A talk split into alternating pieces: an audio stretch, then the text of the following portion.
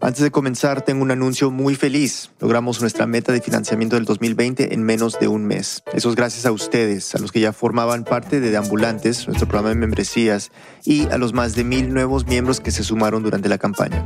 Quedan menos de tres semanas del año y nos pusimos una nueva meta. Queremos llegar a 90 mil dólares. Eso nos permitirá llegar con más estabilidad al 2021 y aumentar la capacidad de nuestro equipo. Súmate hoy a Deambulantes y ayúdanos a conseguir lo que falta. Todo sirve. Para donar, ve a radioambulante.org slash deambulantes. Muchas gracias. Bienvenidos a Radioambulante desde NPR. Soy Daniel Alarcón. Hoy regresamos a nuestros archivos con una historia que publicamos originalmente en el 2016 y vamos hasta Montevideo, Uruguay. Una profesora de literatura, creo, pobrecita. Me da, me da pena. Demoró como tres meses para saber que era ciego.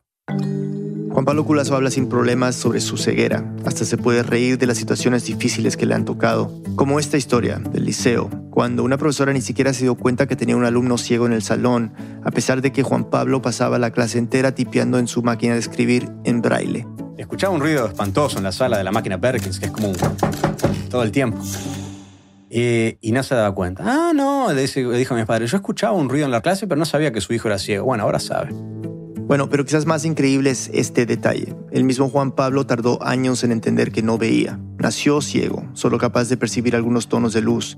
Cuando era niño se sentaba frente a la tele y decía que la estaba mirando.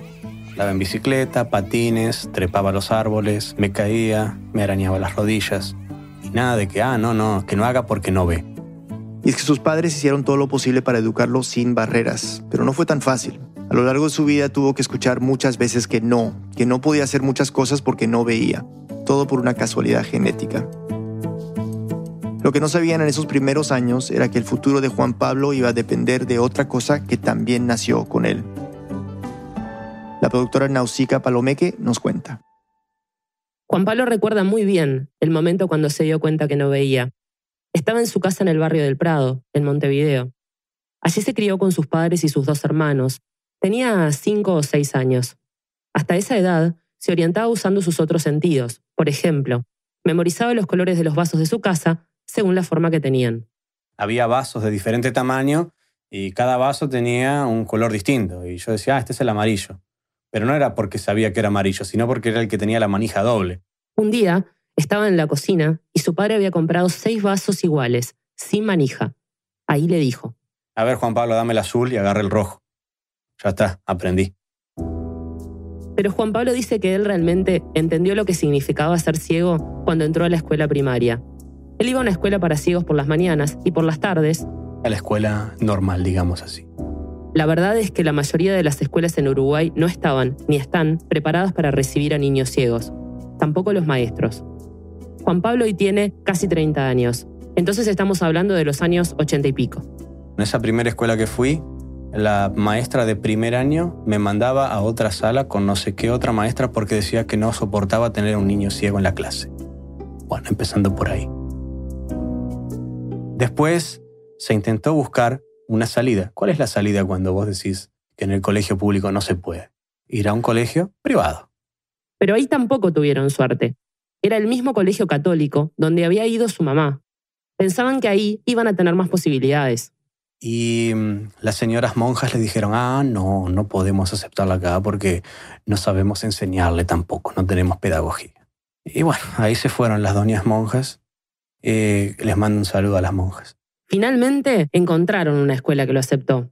Pero a Juan Pablo y a su familia les tocó adaptarse a un sistema diseñado para niños que no tienen ninguna discapacidad. Por ejemplo, con sus tareas. Era mucho más fácil que mi padre se quedara hasta altas horas de la madrugada traduciendo los trabajos que yo hacía en braille. Letra en braille, él escribía una letra en tinta, letra en braille, letra en tinta, una arriba de la otra. Y estaba horas escribiendo. Por lo menos con sus compañeros de clase, las cosas no estaban tan mal. Y yo tenía a mis amigos, íbamos corriendo para acá, entonces yo, yo lo agarraba de la espalda de la túnica e iba corriendo con él. Y con el fútbol también, me dejaban tirar los penales a mí. A veces, cuando había profesores suplentes, Juan Pablo se divertía, burlándose de su propia ceguera. Llegaba un profesor, empezaba a escribir. Profesor, sí, dígame, la quinta línea, tercera parada, tiene un error de ortografía, le falta el acento. Y claro, mi clase se mataba de la risa. Y el profesor no entendía después por qué. Cuando me miraban que era ciego, En el liceo, que viene a ser la secundaria en Uruguay, las cosas siguieron complicadas. Juan Pablo recuerda muy bien a una profesora de biología. Ah, pero Juan Pablo no va a poder ver al microscopio. Es obvio que no, que no voy a ver nada. Aunque quisiera, no voy a ver, querida. Y una profesora de español que le dijo a su madre en una reunión, ¿por qué no lo manden a un liceo para ciegos? Pero eso no es el mundo real. El mundo real es esa otra selva justamente la que viví en el, en el liceo. Profesores que era mucho más fácil poner el aprobado porque les costaba, les costaba supuestamente, no sabían cómo enseñar o qué sé yo. La profesora ni siquiera sabía que en Uruguay no existen liceos para ciegos. Las leyes uruguayas hablan de integración y de inclusión, es decir, que en la secundaria todos los alumnos compartan la misma clase. Pero en la práctica, muchos estudiantes ciegos no logran egresar de la escuela primaria y terminan haciendo algún curso particular o algún taller para discapacitados. Ya como adolescente, todo se complicó aún más para Juan Pablo. Ya los, objetivos para la gran mayoría de personas son otros, saber quién está con quién, a quién te agarraste, a quién, dónde fuiste a bailar, que no sé qué. Y yo dije, ah, bueno, ¿qué pasa con esto que yo no estoy haciendo lo mismo?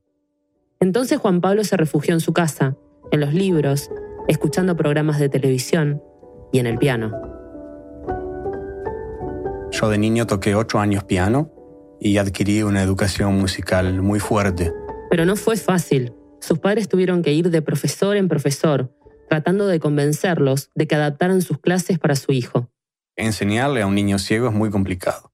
Finalmente encontraron a Susie, una señora bajita, de voz muy cálida y con mucha paciencia. Susie nunca había tenido experiencia con ciegos, pero aprendió con Juan Pablo. Ella inventó un método para que Juan Pablo leyera las partituras con sus dedos. Me hacía todos los pentagramas en relieve, las figuras blancas, negras, redondas, corcheas, semicorcheas. Las hacía todos en cartón para que yo supiera la forma que tenían. Y me aprendía todas las partituras de oído y de memoria. Músicas de 7, 8, 9 carillas y eso proporcionó que yo adquiriera teoría musical. Juan Pablo tenía muy buena memoria, avanzó muy rápido. Y un día, paseando con su padre, estábamos en el río Arapey y mi padre tiraba piedras al agua y yo le decía, esta piedra es un do, esta es un fa, esta es un, mi, esta es un re. Y ahí le dijimos a la profesora de piano, mira, Juan Pablo hizo tal, tal, tal y tal cosa en el río, ¿qué es esto? Y Susi les dijo, no, eso se llama oído absoluto. Susi les explicó que es una condición bastante particular, que tiene poca gente en el mundo, como uno en 10.000. Un oído absoluto es básicamente identificar todas las frecuencias sonoras que están alrededor tuyo en notas musicales, discriminar, filtrar todo lo que está alrededor mío. Por ejemplo, si tocas este acorde, alguien con oído absoluto puede decirte que las notas son do, mi, sol. Solo con escucharlo, sin mirar el piano y sin que le hayas tocado una nota de referencia antes del acorde. Quizás suene muy simple, pero poder hacer esto, incluso entre músicos, es una rareza. Quizás puedan entrenar su oído para reconocer estas notas, pero nunca con la precisión de alguien con oído absoluto. Un día, el afinador de pianos fue a la casa de Juan Pablo. Y digo, está con un problema esto. Bueno, lo empezó a afinar, sí estaba desafinado bastante. Y em, la nota fundamental de la música es el 440 Hz, es un La. Y él toca un La, me dice, así está bien. Y no, yo creo que le falta y agarra el diapasón electrónico. Que es una máquina para medir la frecuencia de las notas. Lo mide y le dio 438 Hz. Bueno, está, afina un poco más. ¡Ping! Le dio de nuevo. A ver qué tal. No, creo que te pasaste. Le dio 441 Hz. Entonces digamos que el oído absoluto te permite hacer ese tipo de, de animaladas musicales. También pueden identificar notas en sonidos como alarmas, zumbidos o en esta bocina de barco, que para alguien con oído absoluto es un fa sostenido. Es un fenómeno que se ve mucho más en personas que nacieron ciegas. Tiene que ver con el desarrollo del oído en esos primeros años.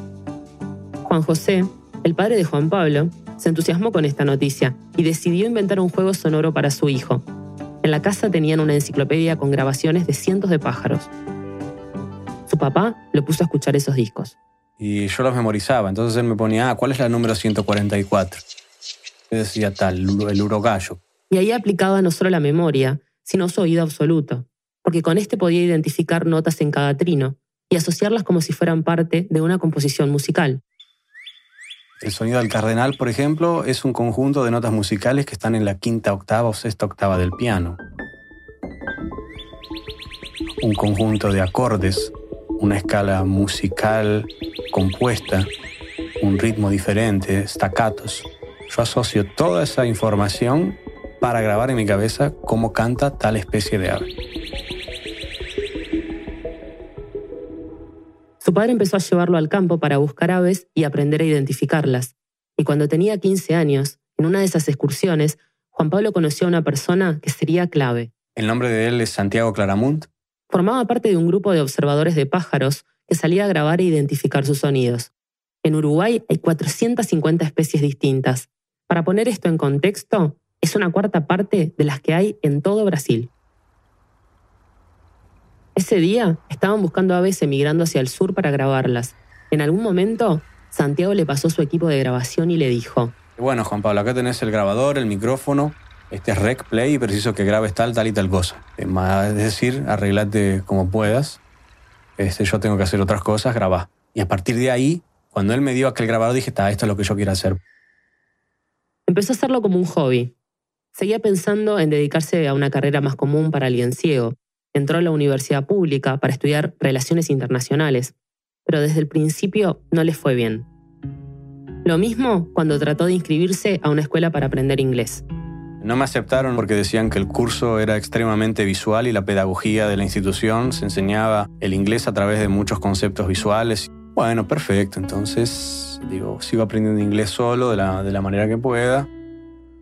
Y mm, ¿Qué es lo que pasa? Vas a una entrevista de trabajo y decís, inglés tiene, bueno, ¿dónde está el, diploma? Y no, no lo tengo. ¿Y por qué no lo tiene? Porque no me quisieron aceptar en tal lugar o en tal otro, qué sé yo.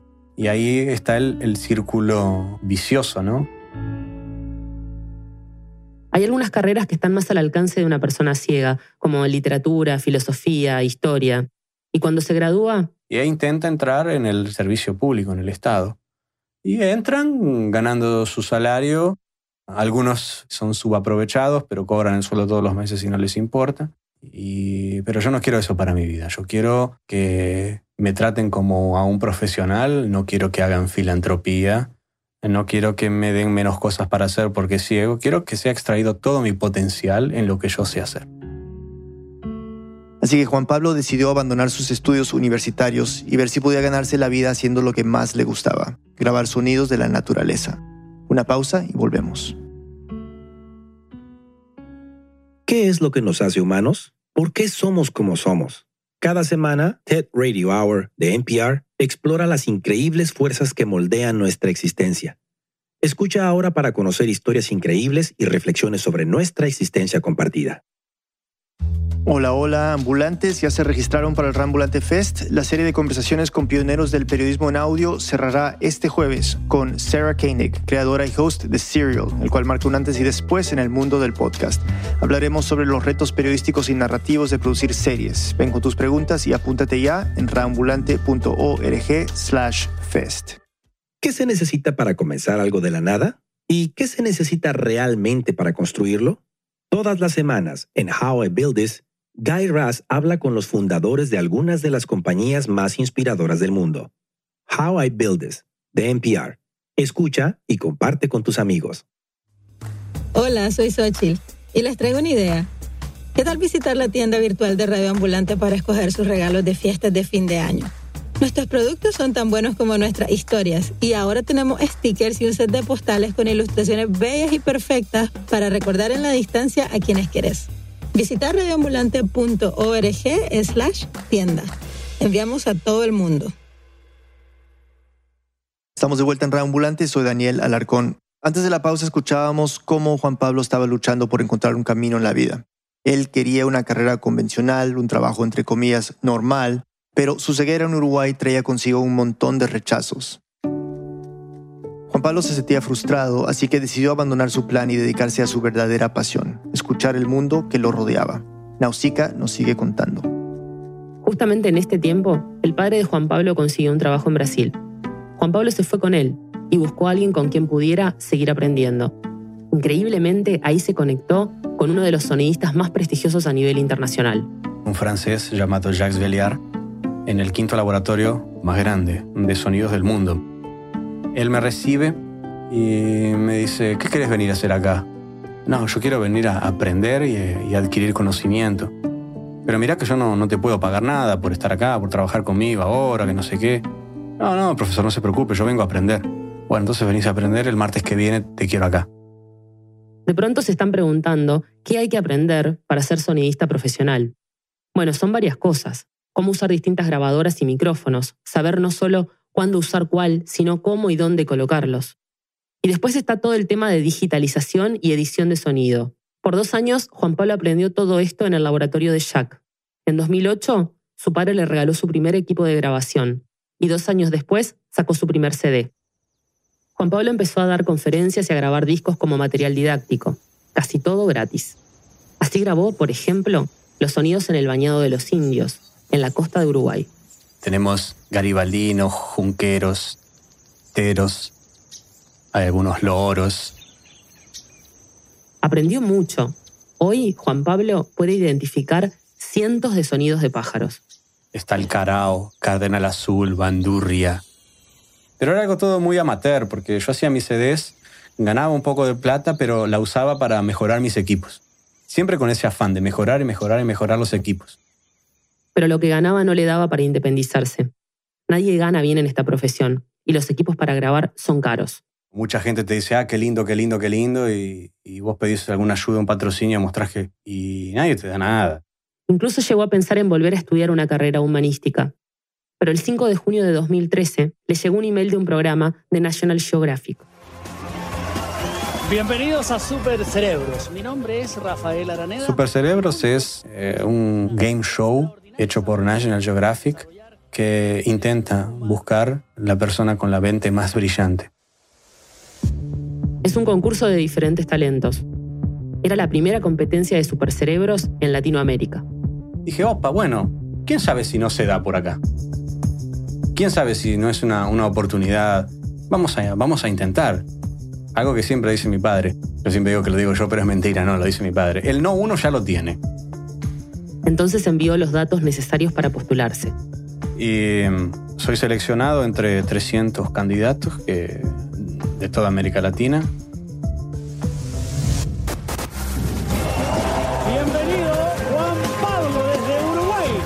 Juan Pablo recuerda muy bien lo que sintió cuando se subió por primera vez al escenario del programa. Como puede percibir los tonos de luz, recuerda que había una luz enorme. Un foco de esos que, te golpean los ojos y te los hacen cerrar, y la gente aplaudiendo. Dije, vos, ¿dónde me metí? ¿Qué es esto? Ah, bajé la escalerita. Fui hasta el sillón, me senté y bueno, ya estamos acá. Ahora es como, es como cuando te tiras en un trampolín y vas a chapotear una piscina. Estás en una caída libre, sí. Te dejas llevar, no hay otra. El programa tiene dos etapas. La primera, aunque suene raro, se llama semifinal. Dividen a los 20 participantes en cinco grupos de cuatro, o sea, hay cinco semifinales. Y los ganadores de cada grupo llegan a la final. En mi caso, eh, competí contra Carmen de Colombia, Arturo de Perú y Roberto de México.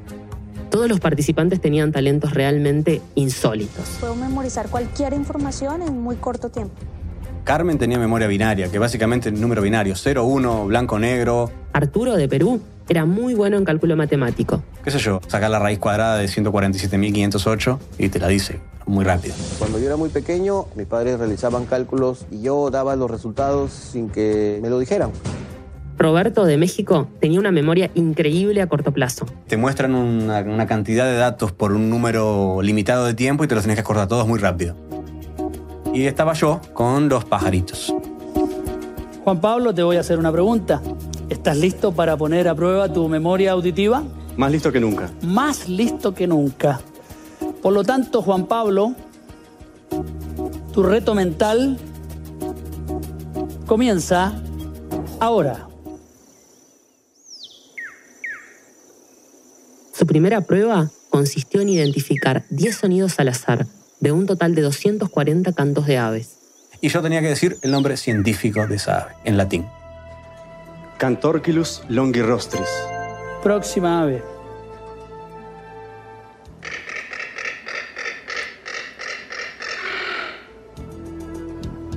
Eso es un caracara plancus. Juan Pablo se preparó bien, estudió durante semanas, pero dudó con uno de los nombres. Próxima ave.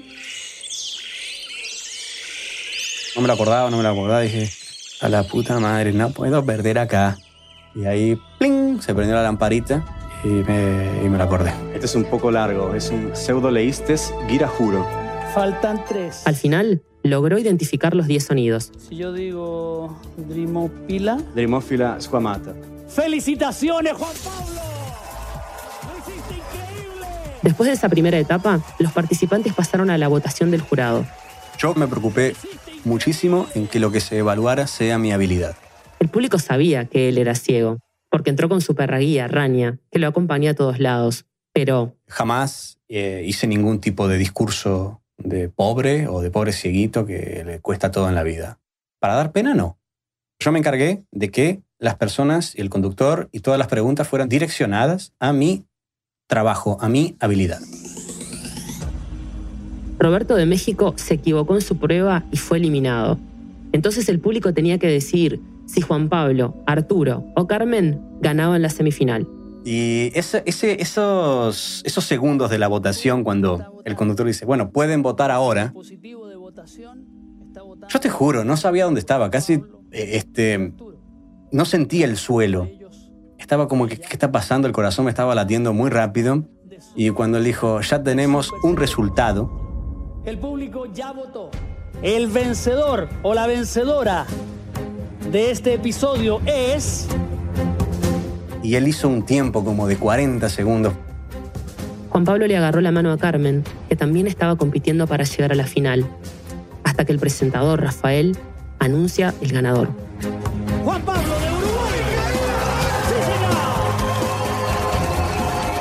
Inmediatamente, Juan Pablo se tiró al suelo y abrazó a su perra guía Rania.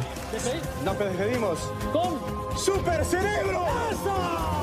Y el show termina. Apagan las luces, empiezan a desarmar el escenario y Juan Pablo pasa a un cuarto donde los asistentes de producción le preguntan cómo se siente. Algo pasaba porque yo ya no le podía responder. Eh, digamos que me costaba medio que respirar y me piden ahí una, una silla para sentarme y viene Rafael y ¿qué te pasa? Y habla algo, decía algo, yo intentaba, bueno, en fin, no sé cómo decírtelo.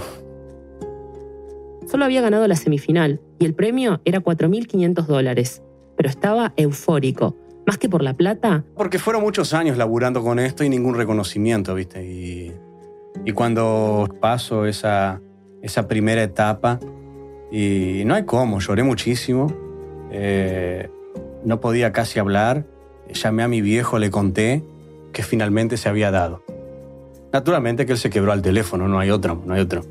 Porque siempre estuvo, ¿viste? Siempre pagó todo, este, me ayudó contra viento y marea, de adentro y de afuera. Pocos días después, grabaron la final. Juan Pablo competía contra otros cuatro finalistas. Y atención, el ganador del título de Super Cerebro con un premio de 45 mil dólares.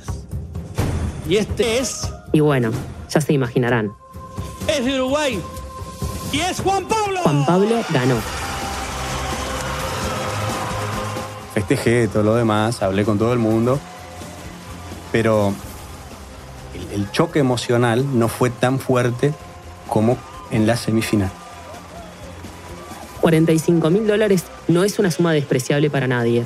Para Juan Pablo tampoco. Pero lo más valioso no fue el dinero. Sí, obviamente, el premio es muy importante, pero mostrar que si una persona ciega puede hacer cosas dis- distintas a las que la sociedad cree, es algo que no se puede pagar, digamos, no, no, no tiene un valor, es prácticamente incalculable para mí. Y eso es lo más importante, cambiar un poco la imagen que la sociedad tiene de las personas con algún tipo de discapacidad. Con el dinero compró los mejores equipos. Y con el prestigio del premio, logró viajar a grabar a la estación uruguaya en la Antártida, es una de las experiencias más interesantes para cualquier sonidista. Cumbre del glaciar de Collins. Un frío espantoso. Pero no le cambió la vida. Los problemas siguen. Hoy, Juan Pablo se está preparando para postularse a una carrera de sonido en una universidad en Canadá. Hasta el momento, ni en Uruguay ni en Brasil lo han aceptado. Y las razones siguen siendo las mismas que escuchó cuando era niño. Que no, que no se puede. Porque todavía no han aprendido cómo enseñarle a un ciego. Pero para él es diferente. Yo siempre digo que ustedes que ven son limitados porque el sentido de la vista te permite ver hacia adelante unos 70 grados más o menos, si colocamos la cabeza en línea recta. Por el contrario, yo puedo ver el mundo a 360 grados porque las informaciones me entran por todos lados. Izquierda, derecha, atrás, adelante. Por eso yo digo que eso, ustedes ven menos que yo.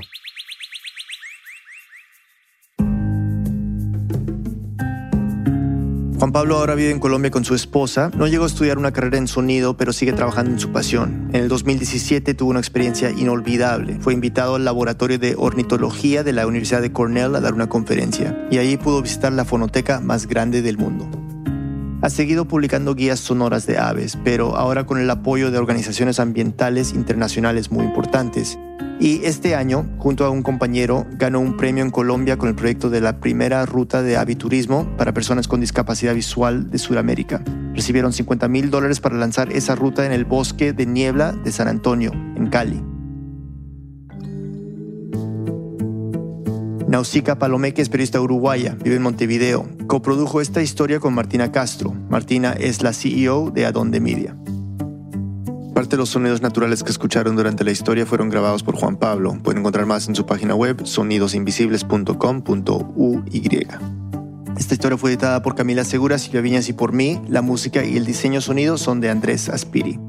El resto del equipo de Rambulante incluye a Paola Aleán, Lisette Arevalo, Jorge Caraballo, Aneris Casasus, Victoria Estrada, Xochil Fabián, Remy Lozano, Miranda Mazariegos, Barbara Sahil, David Trujillo, Elsa Liliana Ulloa y Desiree Yepes. Fernanda Guzmán es nuestra pasante editorial.